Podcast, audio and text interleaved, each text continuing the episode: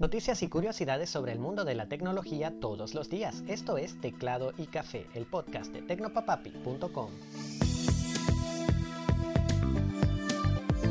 Hola, ¿qué tal? Te deseo un gran día y hoy tenemos que empezar a hablar de Marte. Y es que NASA compartió este fin de semana unas interesantísimas imágenes del equipo de amortizaje del rover Perseverance, que se tropezó con su propio paracaídas y su coraza protectora hace unos 10 días.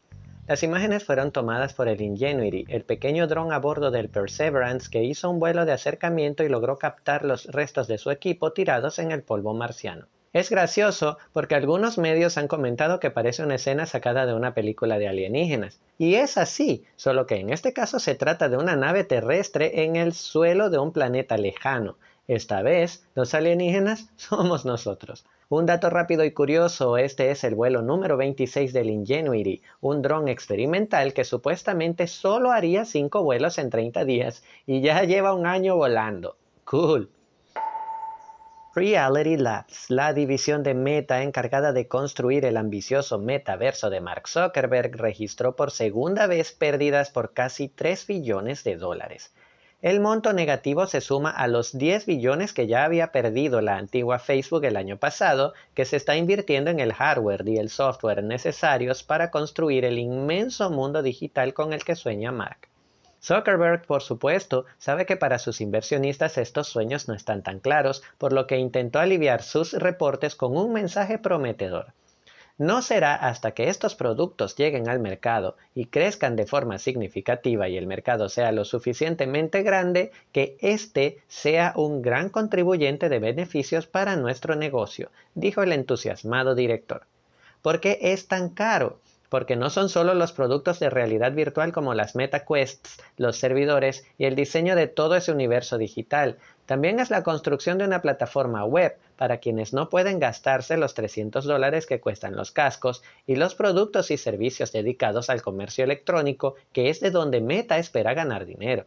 Habrá que esperar hasta el 2030, que es cuando SOC considera que todo empezará a tener sentido.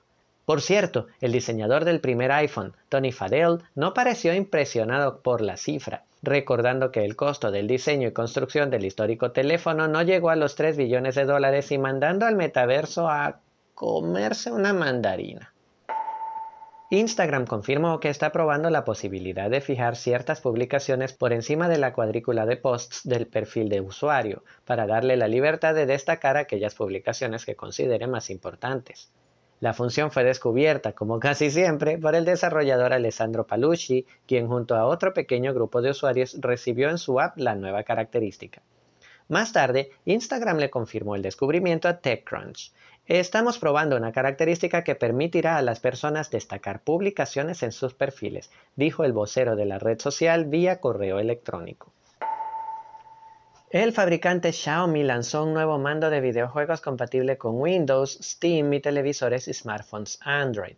El aparato se llama Xiaomi Gamepad Elite Edition y viene con dos joysticks analógicos fabricados por Alps, la misma empresa que fabrica los joysticks de PlayStation y Xbox, un pad direccional, los ya tradicionales botones A, B, X, Y y cerca de 6 gatillos. También lleva un giroscopio y un sensor de movimientos llamado InventSense, que responde con vibraciones a los movimientos en los videojuegos.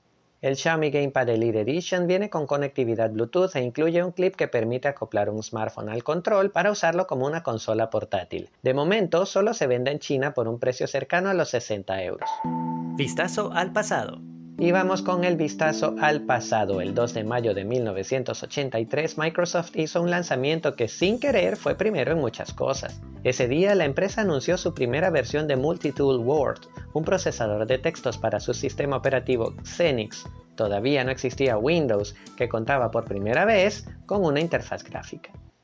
El editor difería de otros programas de su tipo porque ofrecía la experiencia lo que ves es lo que obtienes, con el acrónimo en inglés WYSIWYG, que significa que los cambios que hacías en pantalla se reflejaban directamente en el resultado final.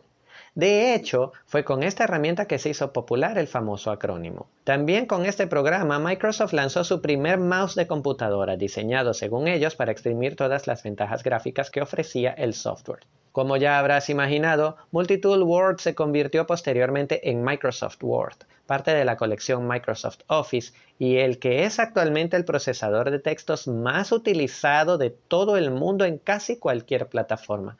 Actualmente cuenta con versiones para Windows, Mac, Android y hasta la web.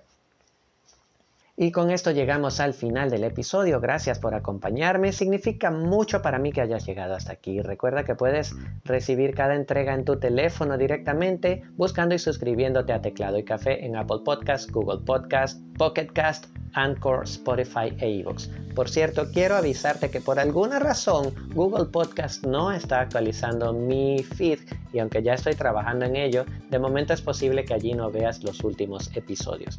También puedes dejarme tus comentarios, dudas o sugerencias a través de arroba tecnopapapi en Twitter, Facebook e Instagram o por correo electrónico a hola Un súper abrazo y hasta mañana. Por cierto, feliz Día del Trabajador.